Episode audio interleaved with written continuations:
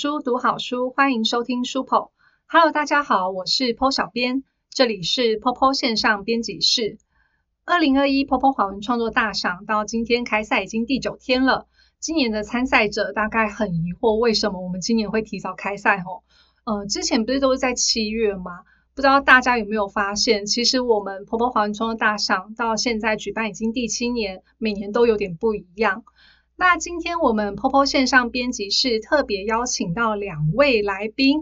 是我们华文创作大赏的评审总招佑哥，以及其中一位评审神秘人，要来跟我们聊聊大赏的评审过程以及评审的口味。今天的节目一样会非常的麻辣刺激，所以今年的参赛者一定要好好的仔细听清楚了。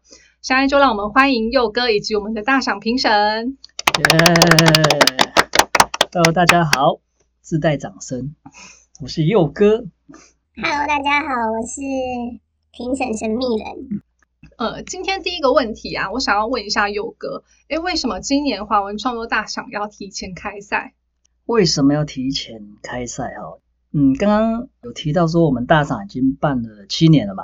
对，第七届了哦。对，第七届了。往年其实我们都会在开赛前的一个月到一个半月左右开始宣传活动，对，甚至一个月前就已经会有预告页了嘛，让大家可以。赶快去备稿干嘛的？对，然后慢慢的啊，就会觉得说，我们讨论了一下，发现说，其实已经到第七届了，大家应该对于参赛这件事情都有一些预期的准，还不如我们就是直接就开始写，就直接上了。对，有一个前提就是说，因为我们每一年都在讲一件事情，就是这个东西写完很重要，我们都知道大家会先准备，可是我觉得人哦都这样子。你有没有开始报名？跟跟让你先做准备，那个心情不一样嘛？对对啊，真的。哎，两个月跟三个月写作过程好像不太一样哦。对对对，所以这一次啊，我们就想说，好吧，我们就让你三个月创作期哦，嗯，呃，可以让你多一点点时间去做一些更多的。呃，作品上的一些准备吧，嗯，然后在开更的时候，也可以更多时间去收集一些资讯啊，我是这么觉得。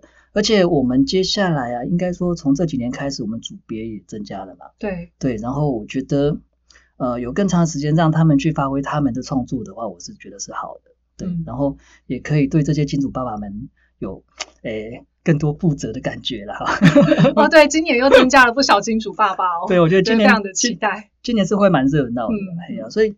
还是回到一个主题就是说我们还是希望大家能够把作品给好好的喜欢它，嗯，对，有喜欢才是才是真正那个机会的开始啊。诶，说不定就是增加了准备的时间，我们的那个参赛者可以不止参加一组，他可以先写完长篇小说，再来参加金主爸爸的短篇小说组。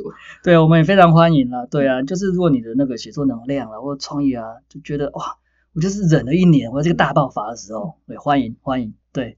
诶，那我要再继续问一下佑哥，其实今年呢，呃，应该说因为已经开赛了嘛，所以很多的参赛者其实早在之前就发现了，但我们也有在预告说，诶，我们为什么今年要改变征文的主题？可是因为毕竟只是预告，就大概简单的讲了一下，我们是参赛者心里面还是有很多疑惑啊。因为我那个去年我就开始准备了，然后我准备一年，然后开赛前你跟我说我今年没有西方奇幻。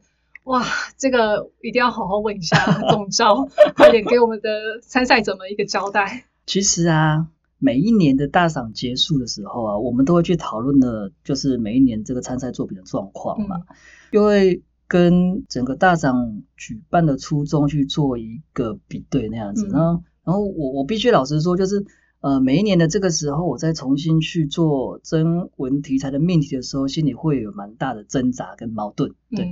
呃，当然，爱情组是比较没有问题的哈。但我必须直接的说，就是说，非爱情就是幻想组的部分。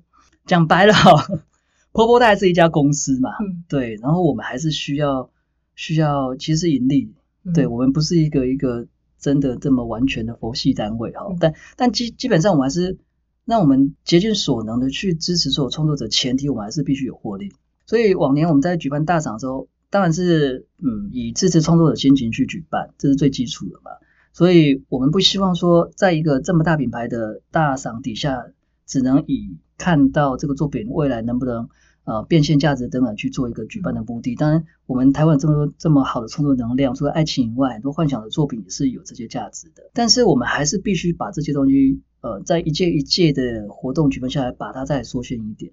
让作品能够更聚焦的找到它的机会。比如说，我们以前在办幻想小说的时候，对于西方奇幻的东西比较不设限嘛，就是对对对，只要你什么只要是幻想元素都可以来参加呀。但是确实非常伤心的一件事情，就是这类型的作品在在未来机会的媒合上，在目前的市场来看，它是相对有难度的。嗯所以我们会想要聚焦在呃，让让作家可以去往他们更有机会的作品去做开发。就即便你以前是擅长写奇幻的，你可以试着调整一种心态，去换一种类型去做发挥看一看。然后我们一起努力，帮你找到更好的机会，然后我们有更好的基础去往下一步去前进，这样子。所以做一些调整啦。其实这个 PO 小编也非常有感触啊，嗯因为关于幻想类的作品，有时候不只是说改编的价值或者是出版的机会，其实只要有读者看，我想今天在大赏的一个征文主题上面，它可能不会消失，但就是可能因为市场的关系，或者说现在读者对于这样的一个类型他比较不感兴趣，所以我们自然也就是希望可以再去征求可能现在读者比较喜欢看的类型吧。对对，没错没错，嗯对。对啊，所以就是如果你真的是非常喜欢就是这种西方奇幻类型的作家或者是读者，你可以真的就是 p o p 站上还是有很多人在创作这样的类型，就是呃，请你的朋友一起过来看，然后去鼓励这些作家，说不定就是明年。欢迎打脸我们，让我们把这个作作品的类型，就是再次再放回，就是我们大赏的征文上面。确实啊，我们也需要所有创作朋友们去展现你们的实力嘛，嗯让你们证明自己。那我们提供是一个舞台嘛。那刚才提到说为什么会会这么挣扎，也在于说我们觉得每一个作品都有它的特性嘛，只要写出来就有它的价值在。会挣扎在于说我今天不给这个奖的时候，会不会让这个作品有一种少了一个机会的感觉、嗯我真的也很担心这一点的，因为我觉得我们的艺想馆还是想要为这些作家留有一个舞台的机会啊。嗯，对，所以我们目前这一届虽然是做了这样的调整嘛，刚才也像你说的，它有可能再回到我们的比赛里面去。每一次的大赏都是一次进化的过程啊，对，我们就是还是希望站在创作者的立场去思考，帮他们找到最好的机会，去做一些更好的调整。这样，我们今年幻想组会比较想要看到什么样的一个作品，它比较有机会得奖，或者是未来的发展呢？因为我们这边这次呃有个很大的改变，在说在幻想组里面有一个现代的题材为对，它要以现代为背景。对，现代为背景嘛，所以说就是我们在跟一些影视公司也好，嗯或者是根据自己出版或者是一些市场的消息来去评估的话，过于超现实的东西吗？还是怎么说？就是哦，对，就是要考虑到它是不是适合改。对，就是从市场去看的话，其实也是从读者角度去去做一个嗯思考啦，就是不要离他们太远。我们聊完了幻想组今年的一个改变之后，我想要问一下我们那个在场的两位评审，因为其实去年的得奖名单公布后，Popo 首次公开说很多作品是失格了，所以才没有办法进入评审的阶段。请问评审要怎么样去判定参赛作品的资格？其实真的是我们很多读者啊、作者都会问，你们到底有没有看过我的东西？他们真的都会盯着他们的人气数值，然后想说：天哪，评审到底有没有点阅？我人气好像没有改变啊。听起来蛮悲伤的哦。对我们基本上在大赏开始的起跑阶段就已经投入看稿了。对啊，要不然看不完、欸。对对，那个整个整个评审其实就已经启动了，嗯就是为了让每个作品都有公平被看到的机会啊，嗯对啊。其实也很希望工程师可以开发一个叫做看稿机器人的、哦，但是不可能啊，不可能啊。对啊，给分啊、评断作品啊，都嗯是比较需要评审的专业的角度去去做思考跟跟评选。但但必须保证是每一个作品都会被看过。那会不会看完的话，也会努力把它看完，尽可能啦。但确实哦，不会演就是有些作品，呃，是不需要看完的。哇，这这句话非常的大胆。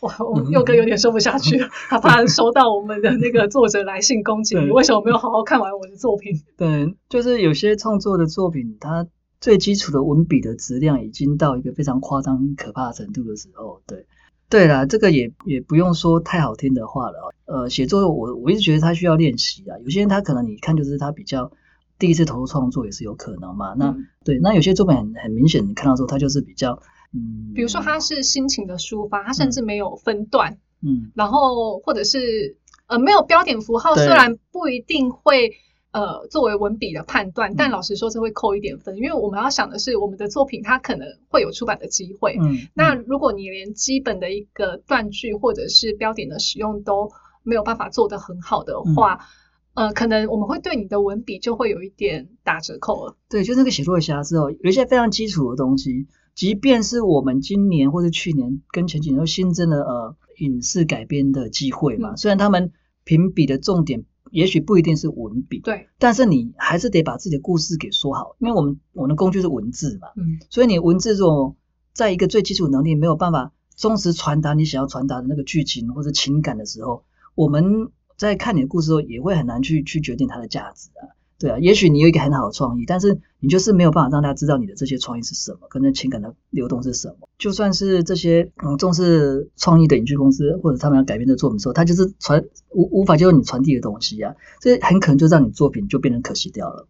那那我们要问一下那个我们的评审神秘人，就你自己评审的过程中，你怎么样去判定作品的一个资格？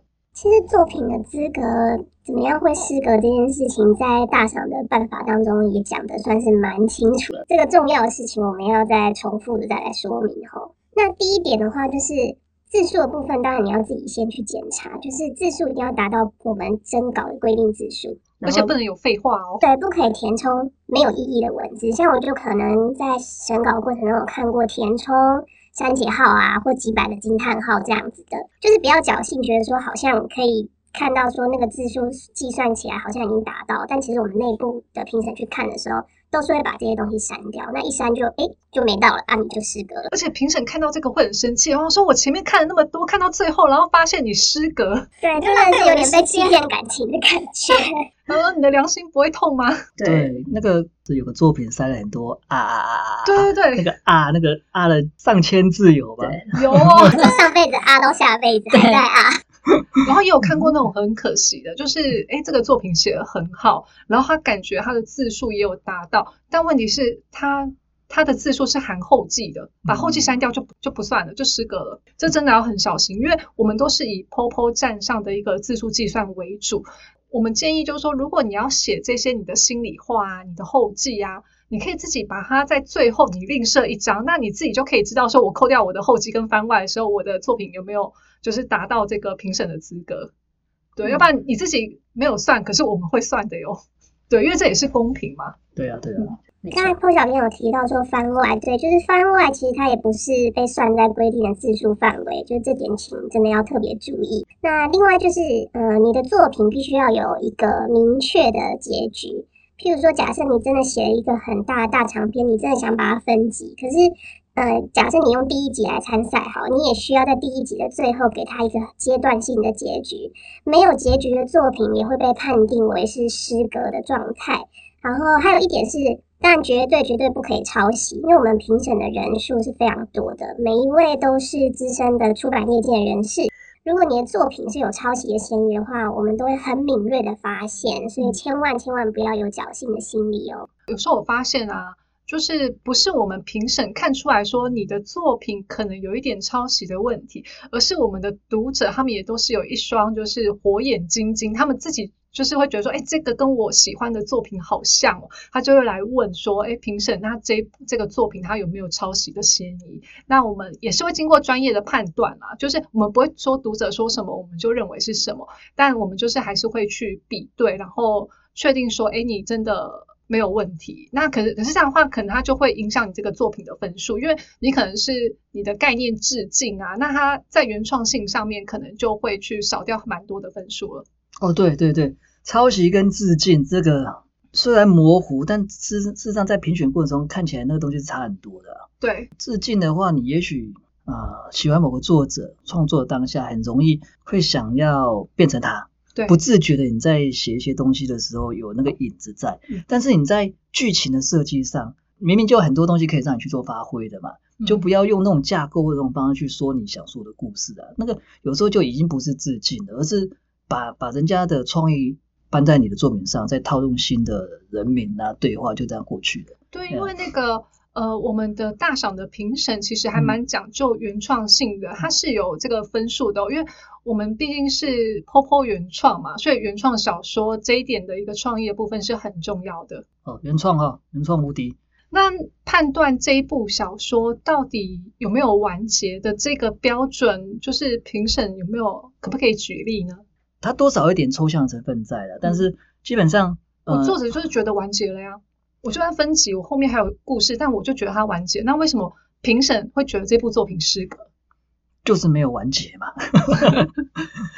我 我举个例子好了，就是《魔戒》。那《魔戒》大家比较耳熟能详嘛，对。那《魔戒》的话，应该我觉得从这个好像有点老，《魔戒》的电影都二十年前，你确定现在的参赛者 他们知道吗？不管，我还是用《魔戒》当例子。就是《魔戒》呃，电影啊，电影啊，哈。它第一集的结束就是一群人啊，在走着走着，在往下一个路途上迈进。但是这个很明显的，就是没有把之前铺陈的东西做一个交代跟跟结束嘛。一个小句号都好，但是大家都完全没有做到，就是让这一集或者是这一个这一部或这个东西有一个完整的结束的概念那样子啊。然后另外就是说，我们在上一届有个作品，对，叫做呃《寻玉杀玉记》。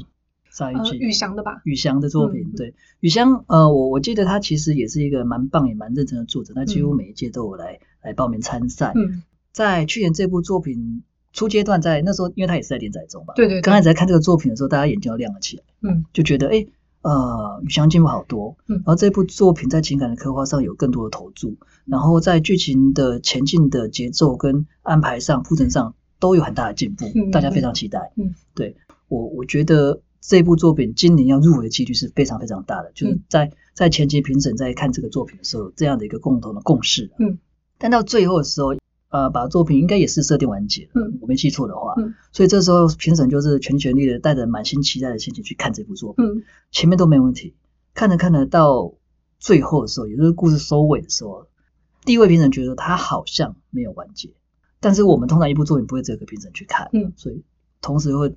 进来第二位跟第三位评审去去判断这个作品，对，那大家共同共识说，他确实没有将这个剧情做到一个最完整的交代。即便他可能呃这个作品设定有好几个部也好集也好，对，但是在这个地方他确实没有一个完整的结局，而是让人家觉得说他会因为比赛时间的关系先断在这边，又或者说他认为结局是这个样子，事实上他离呃我们心目中期待完整结局还有蛮大的一个落差了。嗯，对，是这个样子。因为呃，他他真的不是一个评审去做这样的决定，因为通常这种有争议的作品就会不止两个评审去看的。嗯，那大家那时候我真的记得，大家都觉得非常的遗憾。老实说，这是去年最大的遗珠了。对，因因为它看起来就非常不像是一个开放式的结局。嗯，因为因为这个东西基本上是可以判断的，它它让你很明显知道它外后面还有剧情继续要走，然后之前铺陈准备要结束的东西，它的。结束的部分看起来不像一个比较完整的交代，也不算是一个悬念，就是很很明显，就是你看到一半突然断掉的感觉。嗯，对。其实我觉得，如果要以说这种大长篇，然后我有一个比较阶段性的收尾，我觉得应该可以举《哈利波特》当例子啊。就是《哈利波特》它不是一年出一本，然后总共读了七年嘛。然后可是它呃每一集它就是会有一个主题，它呃也是一年，就是一年级。好好的读完了，然后比如说第一本魔法石也是把魔法石的这个故事好好的交代完了，这个就算是一个比较清楚的。我虽然是一个系列作，可是我在每一集我有一个很清楚的结尾。对，是哈利波特比魔戒更耳熟能详。对对对，这样的话我们的读者应该都懂了。在，我想要问一下两位哦，两位其实都担任了蛮多年的评审嘛，就是我们的神秘人不说，作为。Popo 原创华文创作大赏的总招佑哥，你应该是第七年担任这个评审了吧？啊，对啊，对啊，哦。那我们直接问点刺激的啊，刺激的，对啊，你的真心话是什么？真心话，真心话作为评审，作为评审哦，真心话就是很难真心呢。老实讲，我我现在越来越想问，我说我说。呃，就是每一次啊，在开赛的时候，跟大家开始创作当下，我的心是期待的，就是每年都期待说啊，今年会有什么新的东西出现，然后每一年会期待一年比一年更好，看到更多的新意。但我必须诚实的说，这个水平是上上下下的，确实会有更好，但也有可能某一届会比较不好一些些。嗯，因因为看看稿的过程其实蛮漫长的，那里面的内容有好有坏，其实还真的蛮蛮蛮累心的，心心还蛮累的。嗯但但是如果看到好东西的时候，会觉得说啊，值得，一切都值得。但作品哦，你看每一年参赛稿件数这么多，嗯，都上千件吧，对上千件，然后、哦这个真的很呃辛苦。对，然后字数也多，然后评审人力平均每个人要消化的作品都上百件，对对，然后呃长的可能都十万字左右嘛，嗯对对，确确实会蛮累的哦，因为眼睛看到一直流眼泪，有时候不知道是感动还是真的眼睛酸了、应应该是 老花眼、干眼症。还是伤心说啊这个作品可惜了这样嗯子，对，其实心情是蛮复杂的啦，哎呀，但总的来讲是说每一年都会期待下一年，你真的是蛮正向的。对对，那我们来问一下我们的神秘人，你的真心话。我的真心话就是累呀、真的是蛮累的，因为每一年的作品量都非常的庞大嘛。那、说实在，我都年纪一大把了，照理来说近视应该是不会再加深的啦。但担任评审之后，我原本八百度的近视现在已经进化到九百五十度，可能也算是一种另类的职灾。对，不过虽然有累的地方，但就像刚才佑哥讲的，就是看到参赛者们的热情和毅力，我们也一定会回报相应的认真、谨慎评选我们的每一届的作品。而且在这当中，呃，虽然是很辛苦的过程，但如果看到不错的作品的时候，也确实还是会觉得有感动，内心还是会有火花。对，那个其实 PO 小编听说啊，每年大赏评审的都会把好作品比喻成鸡腿，而且舍不得一下子都吃掉。就是眼看觉得，嗯，这个这部作品应该是鸡腿等级的，他就会非常的珍惜，放在后面才看。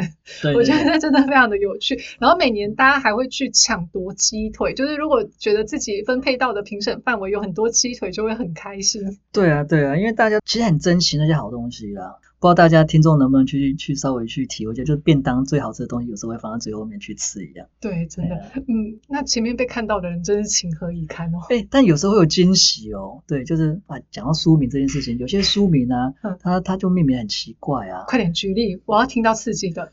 哎，广西那本叫什么？广西追忆这个书名，呃，我老实讲哦，那个时候这个书名就会觉得说，它比较没有这么特别的吸引力，哦，嗯直觉就是老派，嗯什么往昔追忆哈、谁知道这个作者他的文笔啊，呃，写作天赋啦、还有对于故事设计的等等啊，都有一个很出色的表现。这个这个我也印象深刻。我当初还以为往昔追忆是在说什么阿嬷的对故事。他他这个就有可能本来是配菜，就突然变鸡腿，就不小心先吃掉它了。对对对，真的真的。好，再来哦，我们真的是每一题都会非常的刺激哦。很多人说 POPO 的评审口味很奇怪，请问两位评审有什么要反驳的？其实口味奇怪这件事情，当然口味阅读口味主观，这个是应该大家都都能够明白的。那我们也知道阅读口味是主观的，所以其实每一年都会投入很大量的人力来进行评选。刚有提到，就是每部作品我们都至少是两位以上的评审一定要看过，而且是从文笔、剧情、角色刻画还有架构等方面进行分开的评估。所以说，假设评选这件事我们从头到尾都是只有一两个人在处理的话，那结果当然是相相对来说一定很主观嘛。不过以目前的评审人员的配置来说，我们其实已经尽可能的去降低口味很主观或者是很偏颇的问题，就很希望参赛者们放心参赛。啊，奇怪的话，你们也要讲的很明白，奇怪到底奇怪在哪里？这个这个我想到，就是有些人觉得奇怪，就说为什么人气高的反而没有入围，然后 POPO 选的都是人气低的或没人气的。对，所以这应该反过来去思考。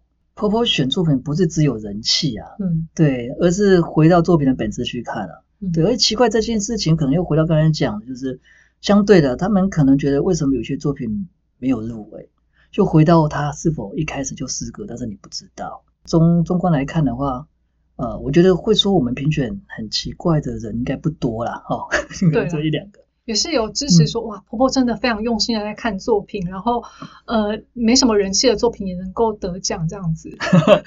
对啊，因为因为人气反映到很多事情，有些参赛者他也许不是 Popo 的老作者啊，对他，也许是这次参赛才进来的。而且因为参赛作品真的太多了，对对，那人气需要累积嘛。有些人是透过他好好多年的创作，慢慢的把这人气呃塑造在自己的笔名身上，嗯然后他下一个创作直接就有一个既有读者在了。那有些他是新创作的，或者是还在努力中的作者，然后刚好这次有一个大的进步之类的。对，所以就是不要放弃啊，对啊。呃，人气最后还是会回到你身上嘛。都聊到这边了，我们就来聊一下就是大赏的八卦哦。嗯就是你知道，坡小编真的非常喜欢看八卦，嗯，我就看到有人说，呃，坡坡是不是故意不让自己的签约作者得奖？婆婆故意不让，哎，这个很好笑呢，太直白了。有时候又会听到说，婆婆是不是都只选自己的签约作者？对，有时候又会说，啊，你是不是不让你自己的签约作者得奖？嗯，每一个人都有自己非常独特的见解，去传达自己觉得的事情。但但我必须公正的说，就是我们看待每一部作品，基本上都是一样的，不会说因为你是签约作家就有特殊的待遇。没有啊，你写不好就写不好，写得好就是写得好。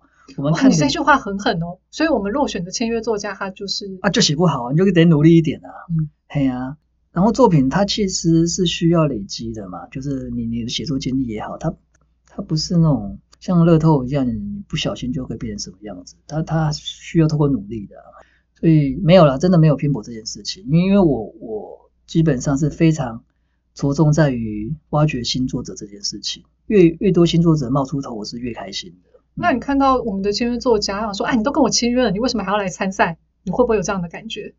啊、你你想要写稿的话，你直接投给我啊。呃，会啦，但但我觉得我也可以理解某些心情，就是说，因因为大赏它其实办了这么多年，它是一个品牌了，然后评审也是，即便有人说怪怪，但但绝大多数还是会认同这评审他们一致的标准，嗯所以你能够在大赏里面获得一定的名次，就是一种肯定嘛。透过编辑签约，那是另另外一件事情，对，那大赏就是是算是一种荣耀吧，我觉得他们可能想要做一些挑战。对啊，作者我觉得这样蛮好的啊、也不差啦。对对，其实要很佩服他们的勇气耶。对啊，因对啊为他们其实已经有一定的人气基础，然后有一定的实力，他还愿意就是放下就是已经拥有的这一切，然后从头开始来参赛。那我现在想要问一下我们的两位评审哦，就是担任华文创作大赏这么多年的评审，有哪一部作品或者是哪一件事情令两位印象深刻的吗？呃，有几个啦，我现在突然想到是某一年的某一届的，呃，幻想组某一部作品，好好具体，某一年、某一届、某一部。印象深刻，它不见得就是一定是好作品。但因为因为因为刚才有提到，就是说，呃，好作品基本上绝对是印象深刻。我们聊一点特别的，就是给大家一些呃刺激吧。就是那部作品印象深刻在于说，我记得那个作品它故事是描述呃，以在一个西方架空的世界，然后有一个呃女君主吧，嗯她驾着一艘船，船上有许多的士兵，他们要去呃登陆或者攻占一个岛屿这样子，所以有很多很多的角色。那他们登岛以后就开始遇遇到岛上的一些应该是呃居民或是生物之类的吧，嗯就会有一些攻防战。然后这个女王她当然要部署她的这些角色们去往前进攻，嗯然后当然角色们就会有名字，然后他给他名字命名方式是我觉得是非常有特色的，对，比如，呃，他就有三个角色，嗯然后要同时去指挥他们去作战嗯。第一个叫做士兵红，第二个叫做士兵绿嗯，第三个叫士兵黄。对红绿灯是吗？对，所以他他命名方式就是基本基本上，哎，好记还不错哦。嗯，但是随着故事的前进，我觉得这个作者可能也累了，他直接简称了，就是黄你干嘛干嘛，红你干嘛，绿干嘛干嘛。嗯最后他说黄绿红，你直接上了吧。对我心里就是有一些惊叹号。比如说在在命名的上，我觉得是有一些特色，特别是啊，我个人啊对西方奇幻的命名哈，因为我对对作品名人名的记忆已经有一点障碍了。嗯那特别是西方奇幻奇，呃，他们那些比较特殊的命名很长，比如说什么阿格特斯尔文格尔，好，就是一个名字啊，对，然后后他后面可能会简化，就叫格尔就好了。嗯然后当然一个都还行，对，但到五六个、五六个家族、七八个这样子的，我就开始觉得啊，头有点痛、发胀了。对，嗯这些东西都让我觉得很挑战，哎，很挑战。当当故事让你越贴近自己，然后让你觉得是真是假的时候，这个读起来最最是过瘾的时候啊嗯！嘿呀嘿呀，好，那神秘人，嗯我这边反而是因为这个问题是印象深刻嘛，但因为呃我这边看比较多的是爱情组的作品，对我反而是比较印象模糊的这种经验倒是挺多的。为什么会这么说？是因为呃，大家在写爱情作品的时候，其实还是有蛮多人会选择重复性的元素或重复性的一些架构，或者是一些人设，都是差不多差不多的。举例来说，就是比如说校园爱情的作品，它可能有非常多部都会从可能刚醒来，然后吃早餐的这个套路走下去。那如果十部作品有九部都这样的话，那这九部其实在我心目中就会是印象很模糊的那九部，又根本分不出来。你们谁到底写了哪一部作品？这样子，但当然也是有，也会有一些比较有趣到让你忘不掉的事情。比如说，我记得好像哪一年哪一个 哪一部的作品，然后因为有些时候我除了看内容之外，假设还有空，我偶尔会去看参赛作品的简介，嗯，对，就是再多了解一下这部作品这样子。对，但有一年我就看到有一个简介，他写的非常有趣，是一部校园爱情小说。他应该也是在写呃校草跟一个普通女孩的故事，但他在描述校草的帅气的部部分的时候，他在简介里面提到说，我喜欢的学长，对，然后他长得非常的俊秀，到这里都还 OK，然后接下来他就讲说，他的头发油层发亮，帅得像薯条，对，然后就觉得哇，这个这个形容词实在是太特别了，从此之后我赞美。周遭男性朋友我都说：“哎，薯条，帅的像薯条，真的难以忘怀。”说到这个，那破小编也要讲一下，我印象深刻有一部作品，它其实是写灵异的背景，嗯，然后呢是一个男性的受害者，受害者那个遇害之后，他变成鬼魂，他出现之后呢，他每句自称都是人家。人家怎么了？人家就是死那个被人家推呃被其他人推到楼梯下面去了。人家怎样？人家怎？哦天啊！忘了说出很多关键字。总之那时候我就出戏了，我就觉得说这部作品它可能没有办法入围了。对，就有时候就是人物塑造其实是蛮重要的啦。当然就是可能都还会有进步的空间。那你最主要是说什么样的人要说像什么样的话？这是很好的提点的，就是在角色刻画上啊，就是用女生视角去说话，就应该有她的口气嘛。对。然后最长的就是我们经常看到，就是他可能会写过去嘛，也是古小时候，然后古小时候他又一些超龄的对话，就让人家阅读时候会容易出戏啊。对啊。对，真的真的就觉得说，哎，这个好像不是小学生会说的话，但就是应该说大家尽力啊，有时候有时候还是要先先凭感觉嘛，然后我们写完之后。呃，其实我们东野老师还有一个很好的建议，你回去修。你你现在可能就是你现在灵感停不下来了，我就是要把这段写完。我写完之后，我可以回去再看我的作品，或者是我有一些读者会看我的作品，或我找朋友来看我的作品，哪一个地方觉得奇怪的，我再回去修，它可能就会变得比较好。哦，这也是今年提早三个月的好处了。对，大家就先写吧，先写吧，不要拖到最后了。对对对，就是其实呃，有时候还蛮多作品，它好像会在最后一刻才突然冒出来。对，哎，这风险很大哦。有时候你的网络断了，有时候你的网络又断了。对啊，你就最后一秒就是上不去啊？提前参赛啊，就是你除了累进的人气之外，我们泡泡读者他也算是一个另类的评审。当然，人气不是就是能不能入围的依据，可是有时候他们的一个建议。也是可以让你有一些修改的空间。对啊，这这我觉得也是波波黄创大赏一种特色，因为我们现在看到绝大部分的创作竞赛，它可能是线下收稿嘛。嗯，对。那线上收稿的话，它基本上就是你在投稿的同时，也在经营自己的读者啊。对啊，也会获得一些回馈啊、反响啊，你还有修正的机会，一直到呃征稿结束的前一天都还行啊。对对，所以就。提早参赛，而且尽量完结。嗯嗯，对对对，真的是希望大家完结。你有完结才有机会，要不然的话，评审真的是很可惜。哇，我前面都看了，我头都洗一半了，你没有给我写完。对啊，不然这样好了，你们今天如果觉得不会完结，一开始就说我不会完结。哦，对对对对对，这个好重要。评审会感谢你。对，评审感谢你。哎，我今天书名就写我今年来练笔。好，那我想要问一下，呃，这个要问一下佑哥，我们的总招。嗯，Popo 今年是第三年跟影视公司合办那个影视特别奖了嘛？嗯，可是为什么前两届的得奖作品都没有改编呢？为什么？哦，你说还没有真正看到被改编的？对啊，那这个影视特别奖它是不是有水分？没有，我讲一下，就是我可能跟大家在期待的时候会有相同的期许，就是说，哎，得奖啊，照理说就开始要变什么东西，变电影啦、电视啦、漫画啦。对啊，对啊。那后来我们这么多年来，慢慢的跟这些影视公司在讨论跟磨合的结论，我也得到一些讯息，就是说，一个作品它影视化过程其实是相当相当漫长的。嗯，对，这个作品需要改编，光改编它可能就会花到三五年了。嗯，对，这个还是剧本阶段。那剧本成了以后，他还是要找人拍啊，还要去呃筹钱、募资、开拍、找演员干嘛的，这些过程其实都是漫长的。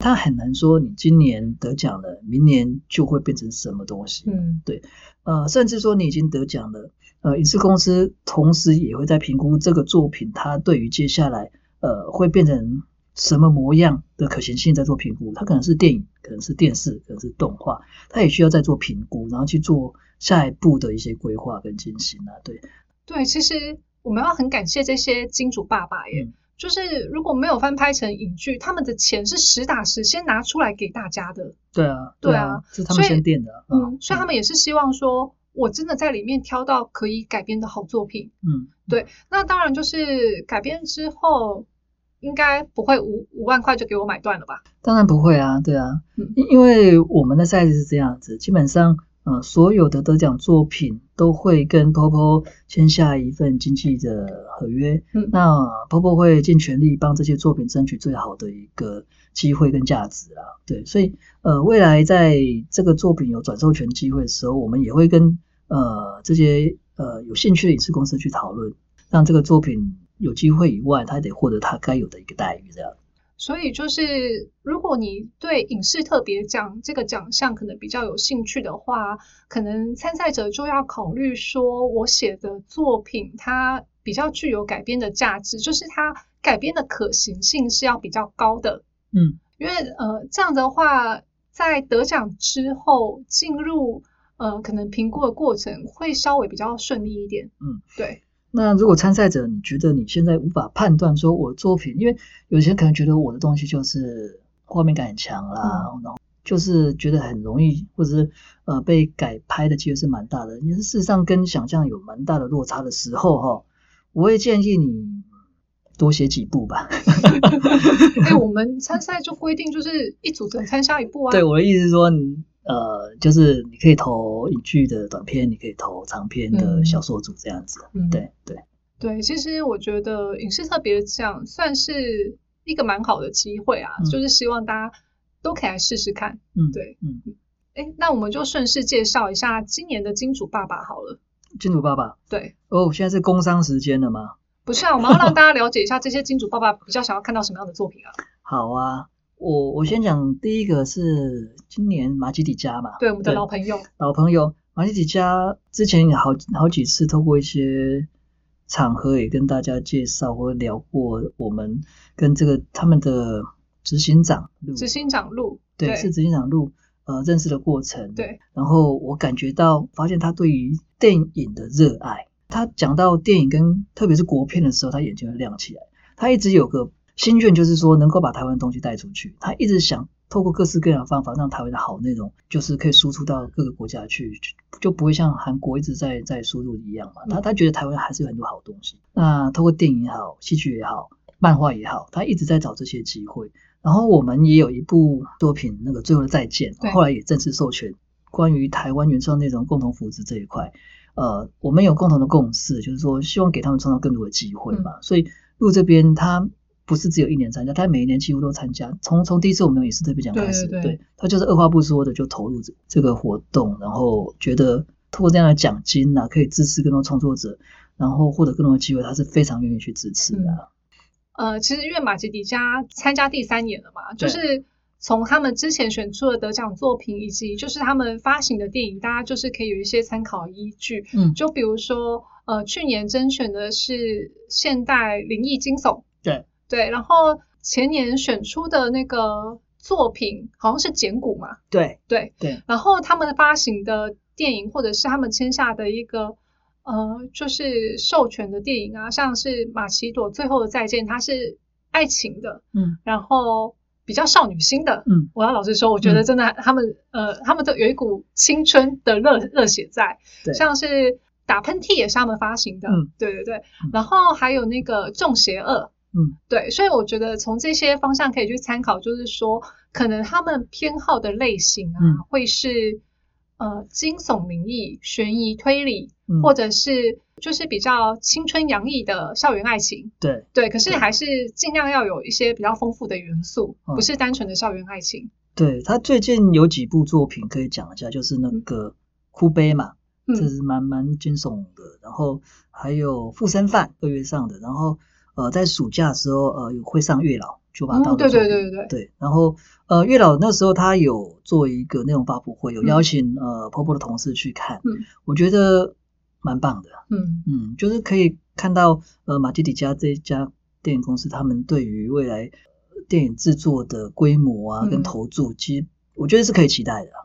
今年就是马奇迪加比较特别的是，它是在我们的长篇小说底下去设置一个影视特别奖。嗯，那这个特别奖其实是没有限制，说是爱情组或是幻想组。呃想要对这个影视特别奖有兴趣的那个参赛者们，可以考虑就是我们以上的方向去从事你的创作。嗯嗯嗯，对。好，下一个金主爸爸，下一个金主爸爸，他叫四方四宇文娱国际，他是八大电视一个分公司吧？嗯对，然后因为八大他们本来就有自制的戏，嗯，对嗯然后他们后来拆分出来以后，用一个独立单位去经营这个制作公司或者是版版权这一块。嗯我觉得他们这样做会更有弹性，不会受限台湾电视的体制哈、嗯他们他们其实有很多想要做的东西。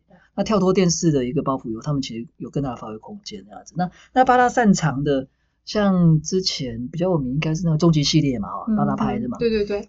那这次四方四鱼特别奖，它是短篇小说组，嗯然后他他们征求的是校园爱情的故事。其实他们觉得说校园故事是 Popo 的长项，那也的确是啊。我们也希望就是我们的参赛者们呢，可以就是真的写出非常有创意、值得改编的校园爱情。嗯，对。那在这方面啊，可以给一些建议，就是说。呃，我觉得就是四方四语这个金主爸爸呢，他非常想要看到的是具体的人物角色，你的人物角色是要有魅力的，对。然后你的剧情可能虽然是短篇小说，但也希望它是可以具有发展性。之后，因为我如果要改编嘛，我可能不止三万字啊，我可能里面还要塞很多的内容进去。那你的小说内容可能是要具有很多的可能性，也不用说急着说我一定要把很多的元素都加进去，因为呃我短篇小说的字数有限。嗯可是我们可以想象说，我如果写完这个短篇小说，是不是只到此为止？还是它还是有很多想象的空间？最主要是想象的空间。嗯对，最后我就补第三家，哇，今年。今年真的金主爸爸们很多啊，恭喜恭喜佑哥！呃，很棒很棒，就是说呃也也蛮开心，呃大家愿意共同投入，就是在在原创原生内容的开发上面，对，呃通过文字做基础，有更多的机会去做展现啊。那这一家呃影视公司，它是呃大家都非常耳熟能详的，就是陈玉山的公司叫做金腾娱乐，哦对，金腾娱乐它比较特别哦，他们公司基本上。电视电影做以外，呃，还做经纪艺人等等嘛，嗯还有一些文创产业，对，所以他们开发的项目相当多。呃，在今年的话，他们是算是最最末期加入的哈，嗯应该我们活动呃上线的前大概一个月左右，对，嗯因为一次的会议促成的啦，对，那也是在跟他们的总经理在开会的过程中聊到这件事情。原本他们在我们提案的是一些作家的更多的合作以及其他内容开发的部分。他们有提到说想要合作做一个主题性的征文去做呃影剧本的开发这一块，刚好搭配到我们这次大赏的上线，所以他们二话不说就说，哼，我想要加入，就一起来做呃更多内容的媒合这样。如果要获得就是金腾娱乐特别奖，觉得是什么样类型的作品会比较好呢？像我们知道陈哲玉珊姐他们做的东西，通常就是一些校园青春的类型嘛，嗯对。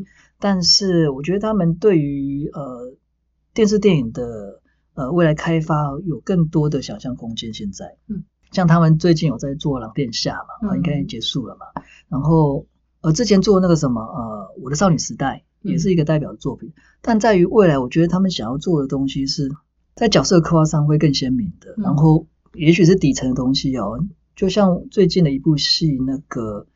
当男人恋爱时，对他，他就是这么贴近，但是他也不会再是用高富帅去做一个背景的一个设定，而嗯是有一种底层的概念，然后呃更贴近人们生活中会发生的事情，然后透过一些呃甘草人物去堆叠出呃一个爱情的故事来。对他们对于作品的选择上会多一点爱情的元素在里面。嗯对，那呃然后透过各种角色的想象去去堆叠出他们想要的东西。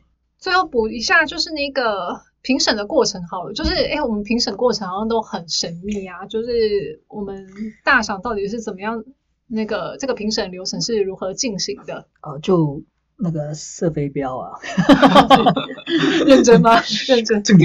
没有啦，就开赛了之后啊，评审会陆续就开始看报名成功已经有字数的作品，然后开始记录阅读、评估的观察。那每一周都会开一次的评选会议，讨论目前已经有累积字数，而且可以持续观察的作品的状况。这个流程它会一直进行到比赛截止为止。接下来的话就会开始判断资格了，确认作品是否失格。失格的作品的话就没有办法进入到最终的初选的评估的阶段。好，那接下来的话就会开始进入初选期间嘛。初选期间的话，评审会将完美的作品陆续的看完，一部作品就会像刚才讲的，至少有两个以上的评审看过，然后会在会议上来进行讨论，再筛选出可以入围的名单，然后接下来才会进入到决选的阶段。那决选阶段的话，将会由另一批评审进行评选，这批评审会专心的看完所有的入选作品。进行个人的评分，然后由总招统整出所有评审的分数，经过排序，再在决选的会议上进行讨论。